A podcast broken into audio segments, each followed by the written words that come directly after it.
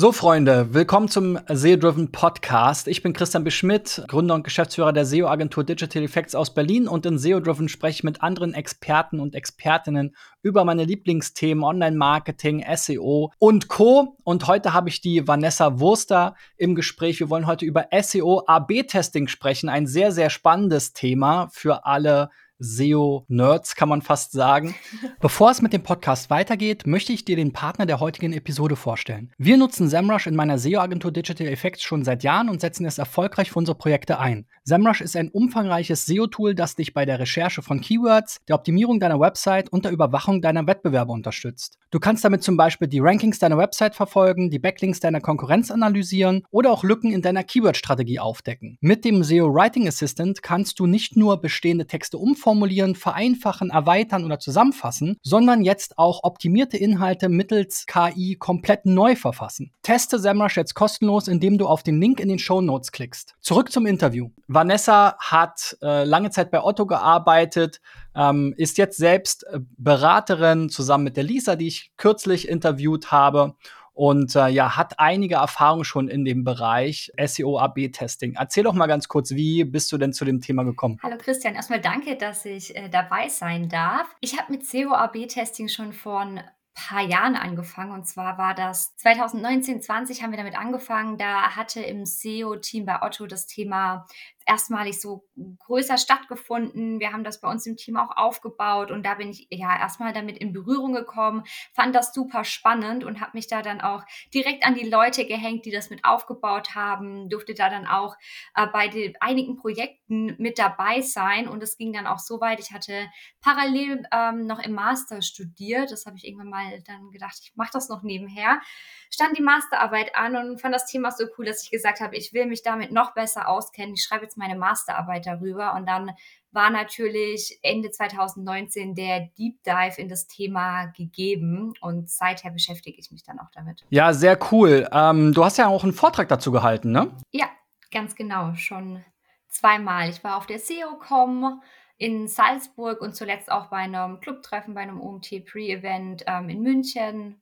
habe auch schon einen Artikel darüber geschrieben. Deswegen ist ein Thema, mit dem ich mich sehr, sehr gerne auseinandersetze. Jetzt ist ja SEO-AB-Testing nicht zu vergleichen mit anderen AB-Testing im Performance-Marketing. Man kennt es ja dann normalerweise so, man splittet irgendwie den Traffic, meinetwegen 50-50. Die eine Gruppe kriegt Landingpage 1, die andere Gruppe kriegt Landingpage 2. Wie unterscheidet sich denn jetzt SEO-AB-Testing von dem AB-Testing, das wir alle so kennen? Das stimmt ganz genau. Das ist im SEO ja erstmal schwer möglich, weil wir können ja Google nicht sagen, hier ist Variante 1 der Seite und hier ist Variante 2 der gleichen Seite. So funktioniert das leider nicht. Und deswegen ist eigentlich auch AB-Testing wenn wir es so wollen, falsch, sondern wir machen kein klassisches AB-Testing, wie wir es vielleicht auch aus der Conversion-Optimierung kennen, sondern das ist vielmehr ein Split-Testing. Das bedeutet, auch hier haben wir eine Test- und eine Kontrollgruppe, wie wir es von einem ganz klassischen AB-Test kennen. Nur anstatt, dass wir 50 Prozent auf die eine Variante schicken und 50 Prozent auf die andere Variante, gehen ungefähr 50 Prozent des Traffics auf ein bestimmtes Test Seiten-Setup und 50 Prozent des Traffics auf Kontrollseiten. Das heißt, wir haben auch hier wieder, wie war es früher und wir haben unsere Änderungen, sprich, wir wollen, keine Ahnung, irgendwas testen, tauschen irgendwelche Bilder aus oder was auch immer. Und dann machen wir das aber bei einigen Seiten und bei einigen Seiten nicht. Und das heißt, wir haben den Split nicht innerhalb der gleichen Seite, sondern teilen eben komplette Sets an Seiten auf. Was kann man denn jetzt damit mit so einem Setup überhaupt testen? Also ich kenne das so ein bisschen, als das Thema vor ein, zwei Jahren so richtig die Runde gemacht hat, dass man eben so Titel, Meta-Description, also so Snippet-Testings machen kann, weil man da auch relativ schnell Daten bekommt, dann zum Beispiel in der Google Search Konsole zu CTRs, also Click-Through-Rates und so weiter. Welche Themen kann man dann im SEO testen? Also ich würde sagen, man kann generell fast alles testen. Ähm, einmal die Frage umgedreht, wo wird schwierig? Was ich immer ganz schwierig finde zu testen, ist alles, was so Thema interne Verlinkung angeht. Also sobald man was ändert und das nicht nur die eine Seite beeinflusst, sondern darüber hinaus noch andere Seiten, dann ist es eben viel schwieriger, diese Test- und Kontrollgruppe zu erstellen. Aber darüber hinaus würde ich sagen, geht das noch viel weiter als Snippet-Tests zu machen. Snippet-Tests sind natürlich immer auch gern gesehen ähm, und kann man auch sehr, sehr gut machen, vor allem gerade ist es ein einfacher Einstieg, weil sehr viele Unternehmen oder Webseitenbetreiber Snippets sehr schnell ändern können. Das heißt, das kann man natürlich sehr, sehr gut testen. Und gerade bei so einem SEO-AB-Test oder SEO-Split-Test sollte man, nachdem man Test- und Kontrollgruppe erstellt hat, die Änderungen, die man durchführt, eben relativ schnell durchführen, bevor man dann den Test startet. Das heißt, schwierig wird es auch dann, wenn man sagt, man braucht, um die Änderungen umzusetzen, mehrere Wochen. Dann kann man natürlich auch schauen, wie schafft man sich damit nochmal Abhilfe. Ich würde dann nochmal kontrollieren, sind Test- und Kontrollgruppen Gruppen, die man gebildet hat, passt das immer noch zueinander oder hat sich da was verändert? Da kann man dann im Nachgang nochmal nachjustieren. Man kann aber, wie gesagt, sehr, sehr viel testen, nicht nur Snippets. Also es kann auch, können technische Anpassungen auf der Seite sein, vorausgesetzt, man kriegt es technisch hin, dass es nur bei bestimmten Seiten geändert ist. Man kann Content-Elemente testen, sei es jetzt Bilder in Ratgebern oder ist es sinnvoll, ein Video einzuführen. Man kann auch Dinge auf Seiten wegnehmen und schauen, performt das jetzt plötzlich schlechter oder ist das Ganze gleichbleibend ich würde sagen, da gibt's nicht ganz so viele Grenzen und da kann man auf jeden Fall mal kreativ werden und Dinge, die man im SEO eben plant, auch nochmal mit so einem Test eben untermauern. Ist das jetzt sinnvoll, was ich mir da gedacht habe oder eben nicht? Wenn ich mir das so anhöre und jetzt auch so aus meiner eigenen Erfahrung so ein bisschen äh, reflektiere, sind ja solche Split-Tests auch immer ein bisschen abhängig von der Anzahl der Seiten und Seitentypen, die man da vor sich hat. Ne? Also wenn man jetzt eine kleine B2B-Website hat mit 20 Informationsseiten, dann ist wahrscheinlich äh, schwierig. Äh, wenn ich jetzt eine riesige Seite habe, aber mit ganz viel User-Generated Content vielleicht auch. Also was ist denn so, ähm, für welche Form von Website oder Unternehmen sind denn diese äh, SEO Split-Tests, wie wir jetzt gelernt haben, geeignet? Ich sage mal, es gibt drei Voraussetzungen, an die man sich halten sollte. Zum einen ist es der Traffic. Kennen wir aus der Statistik, wenn wir irgendwas überprüfen wollen und es besucht eine Person im Monat unsere Seite, dann müssen wir da nichts testen, weil sobald eine zweite dazu kommt, sagen wir, juhu, 100% Uplift, aber die zweite Person kann natürlich, das kann auch Zufall gewesen sein, das muss nicht an der Änderung liegen. Das heißt, wir sollten auf jeden Fall auf den Traffic achten. Wir sagen, ab so 1000 organischen Klicks über die komplette Grundgesamtheit am Tag könnte das schon gut funktionieren. Grundgesamtheit heißt Test- und Kontrollgruppe. Also da geht es jetzt nicht darum, an nur bei den Seiten, bei denen wir was ändern, sondern auch bei den Seiten, die wir für unseren Test brauchen, wo wir nichts ändern. Damit haben wir, glaube ich, schon sehr, sehr viele Seiten auch ausgeklammert, weil das ist natürlich auch schon einiges an Traffic, was man braucht. Wenn man jetzt irgendwie knapp drunter liegt, das ist natürlich ein Richtwert. Das ist kein Wert, wo man sagt, oh, ich habe hier einen Tag, da habe ich irgendwie zwei, drei Klicks weniger, dann ist das in Ordnung. Und ich habe auch schon Tests durchgeführt, bei denen wir mal irgendwie zwei, 300 Klicks am Tag drunter liegen. Und auch da sind wir auf signifikante Ergebnisse gekommen. Aber die Wahrscheinlichkeit sinkt einfach, je weniger Traffic ich habe, dass das Ergebnis, was ich rausbekomme, aus Zufall entsteht. Und je mehr Klicks ich habe oder je höher mein Traffic ist, desto besser. Und wie gesagt, wir haben da so 1000 organische Klicks eben als Grundwert, an dem man sich halten sollte. Dann auch die Seitenanzahl. Du hast es gerade schon angesprochen. Wenn ich zehn Seiten habe, dann ähm, muss ich da wahrscheinlich auch nichts testen. Das sind einfach zu kleine Seiten. Ich würde in so einem Test schon immer schauen, dass ich so 200, 300 URLs aufnehme. Auch da klammern wir natürlich wieder einen Großteil der Webseiten, die es gibt, aus. Und hinzu kommt auch noch, ich brauche nicht nur die äh, Seitenanzahl, sondern es muss oder sollte ein sehr ähnliches oder am besten gleiches Seitentemplate sein. Weil wenn ich jetzt etwas teste, natürlich Snippets, das kann man vielleicht auch übergreifend testen, aber wenn ich jetzt an Content-Tests gehe, beispielsweise ich möchte ein bestimmtes Magazinelement überprüfen, dann kann ich auch nur die Seiten aus meinem Magazinbereich nehmen und nicht noch irgendwelche anderen Seiten. Oder wenn wir an so einen klassischen Online-Shop denken und ich möchte den Test auf meinen Produktseiten machen, dann kann ich in die Test- und Kontrollgruppe meine Produkt-URLs nehmen, aber nicht auch noch zusätzlich meine Kategorie-URLs. Das bedeutet, meine Produkt-URLs müssen erstmal einiges an Traffic machen. Ich brauche viele URLs und das gleiche Seitentemplate sollten wir haben oder eben ein sehr ähnliches, wenn wir bei den Produkten sind. Gleiches Beispiel, wenn wir die Kategorien sind, dann haben wir eben die Menge, die wir an Produkt-URLs haben, nicht mehr dabei.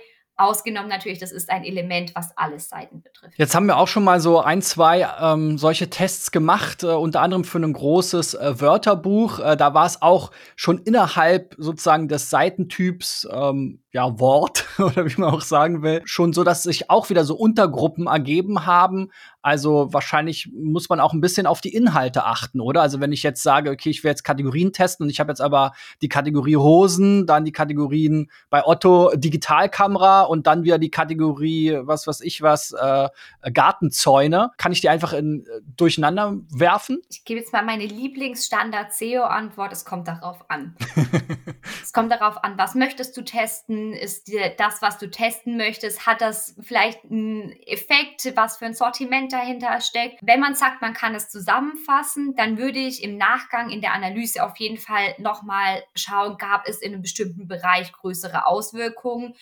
Wenn ich es ganz genau haben möchte, dann würde ich es auch nochmal aufteilen, sagen, ich gucke mir zum Beispiel nur das Fashion-Sortiment an oder nur das Technik-Sortiment. Viele Seiten haben natürlich nicht die Möglichkeit und wir machen natürlich auch die Seiten, die eben SEO, für die SEO-Testing in Frage kommt, immer kleiner. Und deswegen würde ich sagen, ihr könnt das natürlich auch übergreifend nutzen, geht aber im Nachgang nochmal in die Analyse, ob es da irgendwelche Ausschläge in eine gewisse Richtung gibt. Wenn ihr die Möglichkeit habt, natürlich geht so spezifisch wie möglich, ist aber nicht immer möglich. Jetzt haben wir ja schon so ein bisschen über die Voraussetzungen gesprochen, auch teilweise sozusagen, was kann man testen, wie schnell und mit welchen Erkenntnissen kann man denn da so rechnen? Also wie lange laufen solche Tests? Und was kann man jetzt so aus SEO-Sicht gut herausfinden? Da sprichst du für mich so den größten Pain eigentlich an, wenn es ums Thema SEO-Testing geht, zumindest wenn man von SEO-AB-Testing spricht. Das ist auch wieder ähnlich wie in der klassischen Conversion-Optimierung. So ein AB-Test sollte ja nicht länger als, ich würde jetzt sagen, vier, maximal sechs Wochen laufen. Jetzt kennen wir als SEOs, sagen wir immer, SEO ist etwas Langfristiges. Es kann auch sein, Ergebnisse seht ihr eben erst nach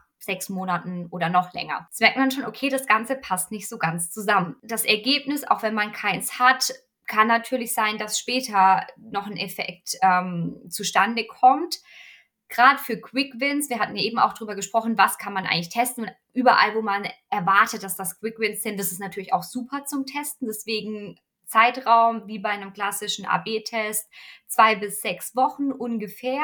Dann hat man ein Ergebnis. Ich würde aber nicht ausschließen, dass vielleicht doch zu einem späteren Zeitpunkt doch noch mal was passiert. Das sind wir ja gewohnt im Bereich SEO. Warum würde ich es nicht länger laufen lassen? Einfach weil die Wahrscheinlichkeit, dass das Ganze durch Zufall entstanden ist, das Ergebnis, das steigt ja je länger ich einen Test laufen lasse, weil ich viel mehr Variablen habe, die eben von außen mit einspielen. Und wenn wir dann eben ein Ergebnis haben, egal ob signifikant, nicht signifikant, positiv, negativ, würde ich immer noch noch mal tiefer in die Analyse gehen. Also ich würde wirklich noch mal schauen, welche URLs hat das am meisten betroffen, was ist da wirklich passiert, nutzt das Analysetool eurer Wahl. Es kommt auch wieder immer wieder darauf an, was habt ihr eigentlich getestet. Ne? Also wenn ich jetzt Snippets geändert habe, ist das was anderes, wie wenn ich Elemente entfernt habe oder etwas an meiner Seitenladezeit geändert habe oder Bilder hinzugefügt habe, dann hat das ja immer noch mal eine andere Auswirkung. Dementsprechend, was ich getestet habe, würde ich einfach in den Bestandteilen noch mal weiter ähm, mit dem SEO-Tool eurer Wahl in die Analyse gehen. Das heißt, ihr schaut in die Google Search Console, nutzt SEMrush oder was auch immer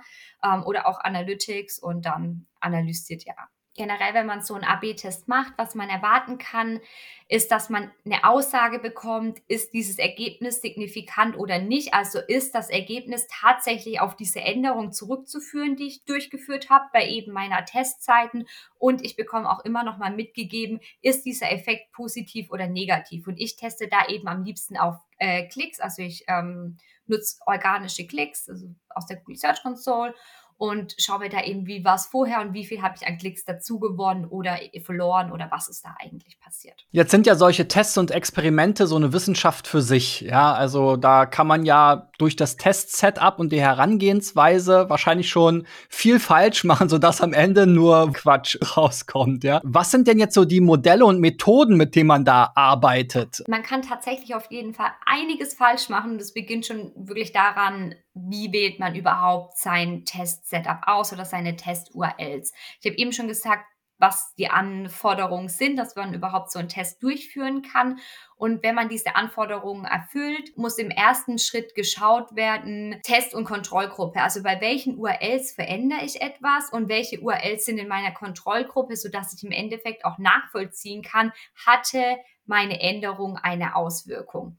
Dazu muss ich aber wissen, welche URLs sind in Test und welche in Kontrollgruppe. Und da kann ich nicht einfach random irgendwelche URLs in Test- und Kontrollgruppe würfeln, sondern ich brauche eine hohe Korrelation zwischen diesen beiden Gruppen. Das heißt, der Verlauf des Traffics muss ungefähr gleich sein. Das kann man mit zum Beispiel Excel-Formeln dann berechnen, wenn man die Gruppen gebildet hat und die sich ja, im Endeffekt zuordnen. Man kann dann wirklich sagen, man hat eine Liste an URLs, man hat die Traffic-Daten pro Tag. Ich arbeite, wie gesagt, da ganz gern mit Excel, hole mir die Daten vorher aus der Google Search Console und würde das rückwirkend auch immer so ungefähr drei Monate anschauen. Wenn ich sehr saisonale Sortimente habe, dann ist es besser natürlich auch nochmal über einen längeren Zeitraum. Ich würde sagen mindestens drei Monate. Und wenn ihr mit mehr Daten arbeiten könnt. Manchmal kommt dann auch doch Excel oder euer, das Tool eurer Wahl an und die Grenzen. Dann arbeitet auch gern mit mehr Daten, hängt ja auch immer davon ab, mit wie vielen URLs ihr arbeitet. Und dann bildet ihr eben Gruppen, also nummeriert das zum Beispiel durch, Gruppe A, Gruppe B und dann guckt ihr, wie groß ist die Korrelation. Und wenn ihr jetzt kein Tool habt, was euch das irgendwie splitten kann oder die Gruppen automatisch erstellt, wie gesagt, dann kann man das ganz gut in Excel machen. Man ordnet das zu, guckt dann, wie ist die Korrelation zwischen A und B. Und wenn das passt, dann ist super. Und wenn die Korrelation noch nicht so hoch ist, dann kann man das ja nochmal neu zuordnen und probiert dann ein bisschen aus. Dann ist man vielleicht mal eine halbe Stunde damit beschäftigt. Aber das ist wirklich die Grundlage und super wichtig. Ich würde auch raten, die geringste Korrelation sollte bei 90 Prozent liegen. Je höher, desto besser. Und nehmt euch am Anfang wirklich die Zeit, eine ordentliche Test- und Kontrollgruppe zu erstellen, weil das ist die Basis dafür, dass ihr später auch einen guten Test durchführen könnt. Wenn Test- und Kontrollgruppe erstellt sind, hatte ich eben schon gesagt, ist es nicht so gut, wenn wir wochenlang an unserer Änderung arbeiten und das dann live stellen, weil wir wollen ja eben diese hohe Korrelation. Wir müssen auch den Zwischenzeitraum zwischen, wir haben gerade an unserer Test- und Kontrollgruppe gearbeitet und der Test geht live. Deshalb würde ich hier empfehlen, maximal eine Woche zwischen ich habe Test- und Kontrollgruppe gebildet und mein Test geht live. Dazwischen haben, wenn ihr merkt, es geht länger, dann zieht euch die Daten nochmal ran und schaut, passt das immer noch von der Korrelation oder habe ich hier plötzlich eine Abweichung, muss ich nochmal was durchmischen. Dann könnt ihr natürlich auch so arbeiten, aber einfacher ist es natürlich, wenn man mit der Datengrundlage arbeiten kann, die man sowieso schon hat. Und hier auch wichtig beim Livegang, alles geht auf einmal live. Wenn ich jetzt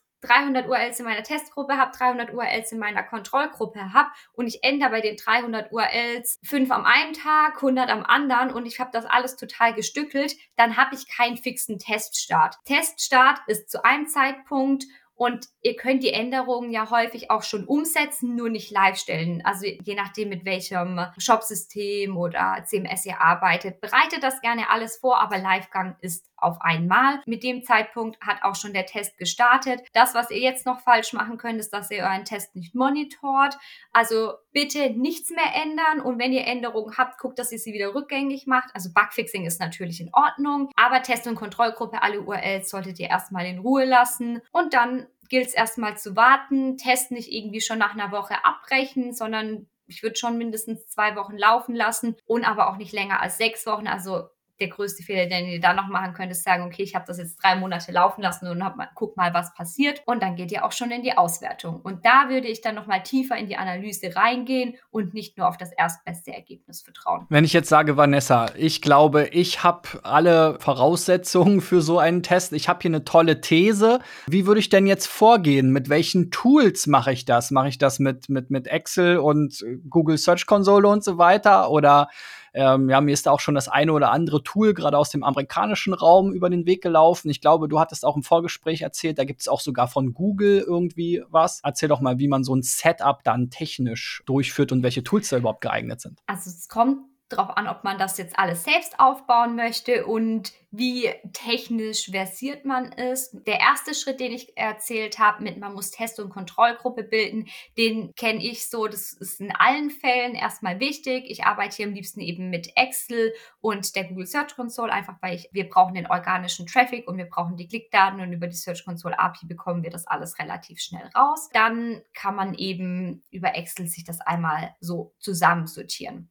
Dann geht es an die Testauswertung. Also alles, was dazwischen ist, passiert ja in eurem eigenen System, weil ihr die Änderungen durchführt, also das System eurer Wahl oder das ihr im Endeffekt eh schon habt. Und die Testauswertung könnt ihr entweder in einem Tool machen oder auch den, das Test aufsetzen, wie zum Beispiel Write. Write hat da ein AB-Testing-Tool integriert, was ich äh, sehr gut finde. Aber auch da muss man vorher schon Test- und Kontrollgruppe selbst bilden. Also da kommt man nicht drum herum. Diesen Aufwand muss man machen.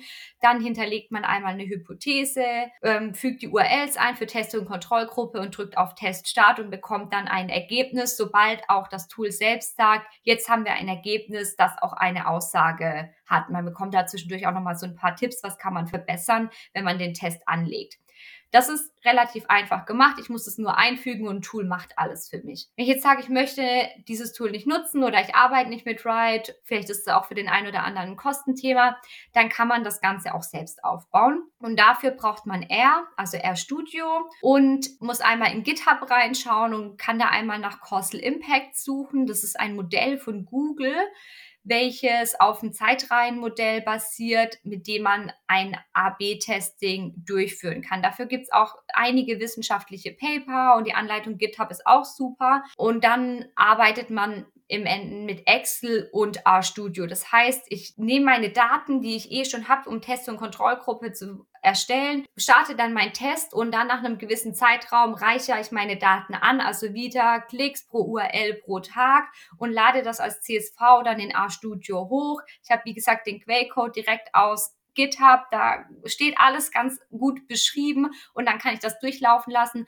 bekomme hier auch schon direkt in einer Grafik und in einem Text das Ergebnis ausgegeben. Man muss noch ein, zwei Sachen hier mit einstellen, zum Beispiel wann wurde der Test gestartet, das muss man anhand der Zeilennummer in Excel einmal mitgeben, was ist mein Trennzeichen und so weiter von der CSV. Also so ein paar kleine Anpassungen muss man machen, aber nichts wirklich Dramatisches. Noch einmal sagen, wo liegt die Datei, dass es eingelesen werden kann und dann läuft der Test auch durch. Das ist eine andere Möglichkeit, auch wie man solche Tests durchführen kann. Ich weiß, dass es auch im amerikanischen Markt weitere Tools gibt. Ich muss tatsächlich sagen, dass ich die noch nicht überprüfe, getestet habe. Ich habe noch nie mit denen gearbeitet. Liegt auch daran, dass die teilweise sehr, sehr teuer sind und ich nur zum Ausprobieren mir jetzt nicht so ein Tool zulegen konnte bisher. Okay, lass uns doch mal zum Abschluss vielleicht noch mal so über Case Studies äh, sprechen. Ähm, ich habe da so im Kopf, es gab mal, wie gesagt, so vor ein, zwei Jahren, vielleicht sind es auch schon drei, ähm, diesen Hype um das Thema und da, der wurde unter anderem ausgelöst durch Etsy, die dort Erkenntnisse geteilt haben. Was hast du noch für Beispiele, wo man sagen kann, hey, das hat irgendwie einen riesigen Impact gehabt. Man konnte dadurch tatsächlich ja, Sichtbarkeit, Traffic, Conversions, was auch immer, ähm, auch am Ende steigern. Wir hatten schon mehrere Tests gemacht, sowohl positive als auch negative. Und an der Stelle erwähne ich auch immer gern, natürlich ist es schön, einen positiven Test zu sehen. Das Wichtige beim SEO-AB-Testing ist für mich auch immer, negative Effekte zu erkennen. Wir hatten, eins meiner Lieblingsbeispiele hatte ich auch bei meinem Vortrag dabei, falls den jemand auf der SEO.com gesehen hatte. Da hatten wir 9% Verlust an Klicks organisch, weil wir etwas an Title und Description geändert haben, wo man denkt, okay, wow, Title und Description haben wirklich eine Auswirkung darauf, was, ähm, was wir eigentlich tun. Das äh, war krass. Da haben wir wirklich nur günstig in den Titel dazu geschrieben und dachten, das ist ein preissensibles Sortiment. Das ist super, wenn wir da auch ein bisschen mitgehen mit, ja, du sparst auch noch Geld. Und das hat genau das Gegenteil bewirkt von dem, was wir dachten. Und wie gesagt, 9% äh, weniger Klicks in der Testgruppe in, bei einem signifikanten Ergebnis. Das war sehr, sehr spannend zu sehen. Wir haben auch schon Content auf großen Seiten entfernt. Auch da hatten wir teilweise einen großen Absturz im zweistelligen Bereich, was auch super spannend war zu sehen, was uns natürlich auch bestätigt hat, der Content, den wir dafür produzieren, der ist wirklich relevant. Wir sollten weitermachen. Und wir hatten auch andere Snippet-Tests Tests, wenn wir jetzt dabei sind, wo wir gesehen haben, okay, das Ganze hat aber auch einen Uplift in der Kommunikation. Wir hatten auch nicht signifikante Tests. Wie gesagt, Snippets testen viele sehr, sehr gerne, weil es ein guter und einfacher Start ist. Wir hatten nicht immer einen Effekt, aber sowohl positiv als auch negativ. Wir hatten auch mal Bilder, zum Beispiel in Texten getestet, was so einen Mini-Effekt hatte, ein bisschen positiver war. Querbeet, wie gesagt, man kann ganz, ganz viel testen, deutlich mehr als Snippets, wobei ich sagen muss, overall Snippets testen sehr, sehr viele Leute gern. Und das Schöne dabei ist, man sieht auch, dass man da häufig eben Quick Wins mit hat, weil man sehr schnell ein Ergebnis bekommt, was ich jetzt so aus den meinen Tests mitnehmen konnte. Ja, so war es bei uns und unserem Tester aber, äh, für das, also der größte Test, den wir da gemacht haben, für das Wörterbuch auch. Da haben wir eben auch Snippets getestet. Und da hat man ganz klar gemerkt, dass natürlich bei manchen Worten die Leute einfach nicht wissen, wie man es schreibt. Bei manchen Worten wollen sie die Bedeutung verstehen und so weiter. Und das war schon sehr interessant, wenn man dann eben nicht für alle Wörterbucheinträge die gleiche Vorlage hatte, sondern eben da mehr drauf eingegangen ist, was ist das für eine Wortgruppe. Und da war es auch so. In manchen Wortgruppen hat halt der neue Entwurf besser funktioniert. In manchen Wortgruppen hat er aber eben auch schlechter funktioniert. Und das war natürlich auch eine Bestätigung dann dafür, dass es eben vielleicht schon ganz gut war so. Ne? Also auch quasi eine negative Erfahrung kann ja eine gute Erfahrung sein. Dann weiß man, in die Richtung braucht man nicht weitermachen. Ja, auf jeden Fall. Wir, also wir waren total froh, dass wir das getestet haben und nicht einfach für den kompletten Online-Shop ausgerollt haben und wahrscheinlich dann Monate später auch mal auf die Zahlen geguckt haben, so wie man das ja häufig auch gerne mal macht. Das hätte uns auf jeden Fall einiges gekostet und so konnten wir es zum Glück schnell zurückdrehen. Und das Schöne ist dann auch, wenn man was zurückdreht, das sollte man auch machen, auch dann nochmal schauen, hatte es wieder eine Auswirkung, also hat sich das wieder erholt. Und in dem Fall war das so und äh, wir konnten einiges an Traffic nochmal retten. Vielleicht jetzt ganz zum Schluss nochmal so ein bisschen, was wäre denn so der Aufwand, wenn man jetzt so einen Test macht? Sagen wir mal, wir haben einen Online-Shop, der hat irgendwie 50.000 Produkte. Man möchte eben zum Beispiel sowas wie, bringt das jetzt einen Unterschied, wenn wir günstig hier in den Titel mit reinnehmen, testen? Wie ist denn da so der Aufwand? Äh, wie viele Tage muss man da einplanen? Was hat man so an Toolkosten? So Pi mal Daumen als Orientierung. Also wenn wir die zweite Lösung, die ich genannt habe, nennen, dann, und ich gehe davon aus, dass Excel vorhanden ist, dann ist es Google Search Console kostenfrei, Excel ist eh schon im Unternehmen, RStudio ist kostenfrei, den Quellcode von GitHub der kostet mich auch nichts, also habe ich meine Personalkosten im Endeffekt. Hier muss ich allerdings deutlich mehr Aufwand erstmal reinstecken. Also ich muss mir erstmal Know-how aufbauen und das kann ich natürlich nicht sagen, das sind x Tage oder x Stunden, weil ich glaube, jeder befasst sich anders mit dem Thema. Für jeden ist es wichtig, unterschiedlich tief reinzukommen und der eine lernt schneller als der andere. Das ist dann eben total abhängig auch von dem Know-how, was es vielleicht schon gibt. Wenn ich jetzt sage, ich möchte auf ein Tool gehen, wie zum Beispiel Write, auch dann brauche ich die Google Search Console, beziehungsweise die Daten sind auch in Write, aber auch Excel, um das Ganze vorzubereiten, plus eben die Kosten zum Beispiel für Write oder wenn es ein anderes äh, AB-Testing-Tool sein sollte, dann eben die Kosten dieses Tools.